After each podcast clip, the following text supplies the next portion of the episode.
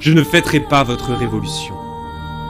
On ne célèbre pas le vol, le viol, le crime. Mais je prendrai le deuil de vos pauvres victimes. Elles seules ont droit à ma vénération.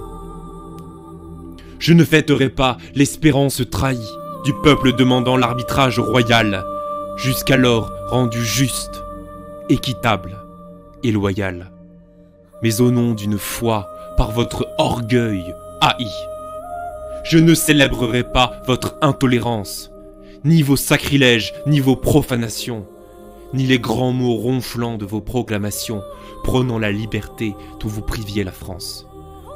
Je ne fêterai pas l'infâme Cordelier, faisant assassiner par sa triste colonne en l'église du Luc près de 600 personnes, dont 150 enfants réunis pour prier. On ne pardonne pas les oradours sur glane, et vous seriez fondé d'entarer les nazis si vous n'aviez chez nous fait pire aussi. Vous êtes précurseurs, messieurs, et non profanes. Quand vous jetiez au four, par vous chauffés à blanc, les mères, les enfants, les vieillards, les mystiques, vous disiez faire le pain de la République. Mais Amé, mieux qu'Hitler, les y jetait vivants. Car c'est bien cet Amé, de sinistre mémoire, l'un de vos généraux prétendus glorieux, qui fut l'instigateur de ce supplice odieux. Vous avez aussi, vous, eu vos fours crématoires. Et Tureau trouvait tant de plaisir à ces jeux qu'il faisait ajouter qu'en manquaient les dévotes, et malgré tous leurs cris, les femmes patriotes. Votre fraternité les unissait au feu.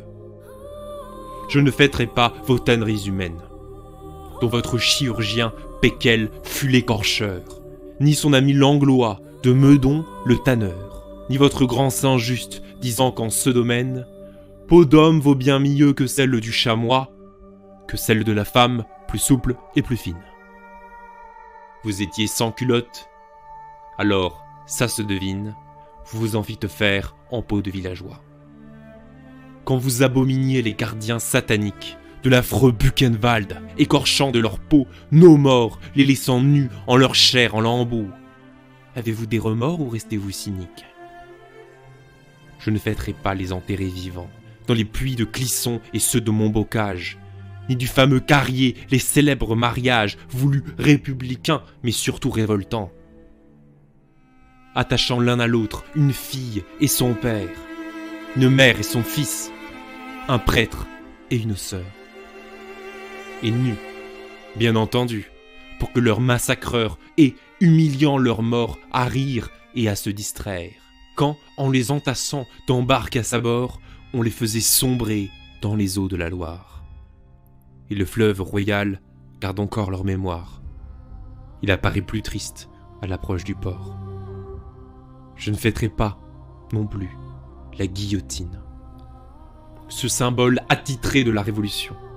Ce moyen fraternel d'abreuver nos sillons, comme vous le chantez d'un sang que moi, j'estime. Je ne chanterai pas votre Révolution. Elle a fait trop couler de sang, de pleurs, de larmes. De notre vieux royaume, elle a rompu le charme et fait perdre au pays sa noble vocation. Vous avez tout brûlé chez nous. Châteaux, chaumières, étables et clochers. Vous traîniez les enfers pour faire du bocage un immense désert, sans une âme qui vive, et sans pierre sur pierre. Vous n'aviez pas pensé que tout le sang versé au terroir de l'amour serait semence vive.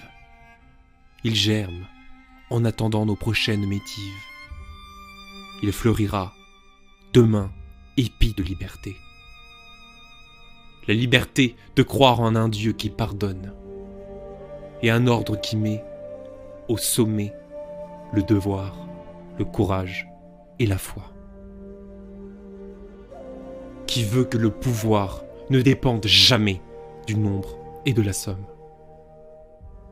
Aujourd'hui, nous pouvons vous juger à vos faits. Votre révolution a incendié notre terre. Elle a porté partout la misère et la guerre, quand le monde a jamais plus désiré la paix. Je ne peux pas célébrer votre révolution. On ne célèbre pas le vol, le viol, le crime. Je porterai le deuil de toutes ces victimes. Elles seules sont droites à ma vénération. Pierre d'Angle, janvier 1989.